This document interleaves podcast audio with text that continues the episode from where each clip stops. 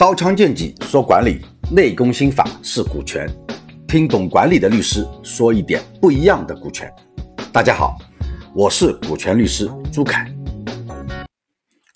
今天我跟大家讲一下人和钱之间的问题。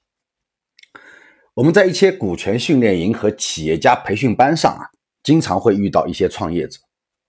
大部分的创业者都是比较艰辛的。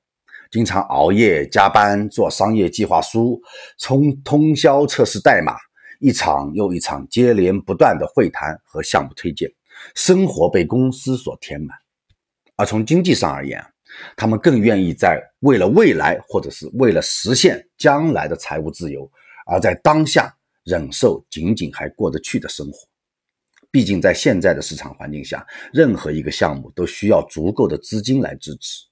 做 demo 测试产品，跑跑渠道，招聘得心应手的员工，哪一样不需要资金？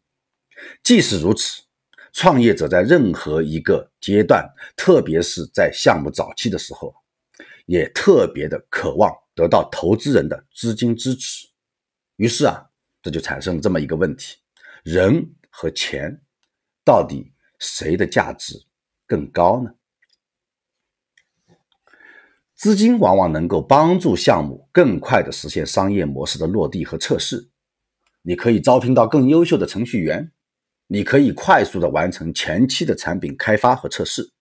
你也可以更快速地实现在某一个细分市场的市场占领。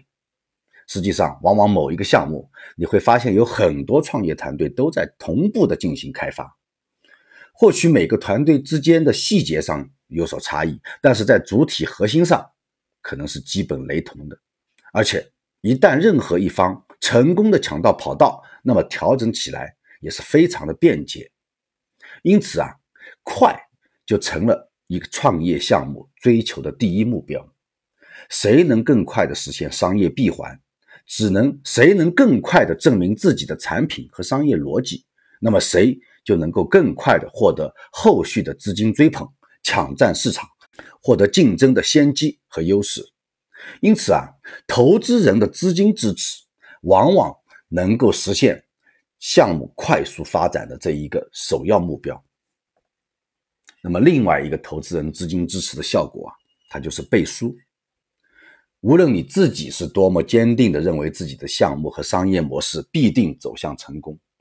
无论你多么坚定的认为自己是未来那个行业的独角兽，如果没有其他市场主体的认可，你可能只可以孤芳自赏。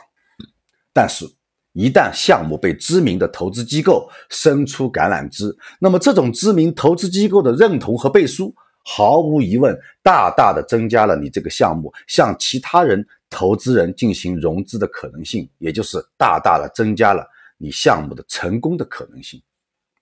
我们在市场上常见的投资机构，比如红杉、诚心。云峰、IDG、经纬，另外有一些啊是互联网巨头，比如 BAT、京东、网易，还有一些国有金融的投资机构，比如说一些银行和证券公司。以上这些投资机构，他们之所以最终能够成为市场上的第一梯队投资人，那是因为他们兼具了市场发展的敏锐度和投资成功的高概率。正是因为他们所选择的项目成功的概率更高，因而被他们选择的项目也可能被市场认为更容易成功，或者说更容易被市场所认可。进一步的来说啊，有经验的投资机构也会在投后向项目公司给出相应的帮助，协助创业团队去更加接近成功，比如说对你的财务管理和发展计划。提出有建设性的意见，比如说介绍一些相关的合作资源，帮助你解决一些核心问题，比如说在整个产业链中参与整合和协作。因此，基于以上所有刚刚我讲的这些原因，被知名的投资机构看上的项目，看上去成功的可能性是不是也会高一些？因此，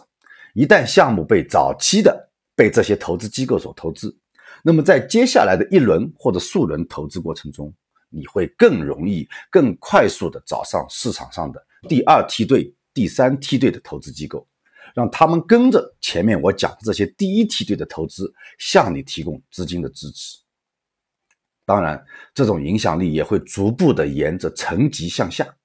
你找到的第二或者第三梯队投资人的时候，他们也同样会对比他们更弱一些的投资机构产生相同的影响。这种层级啊，是可以这么一层一层的继续延续下去的。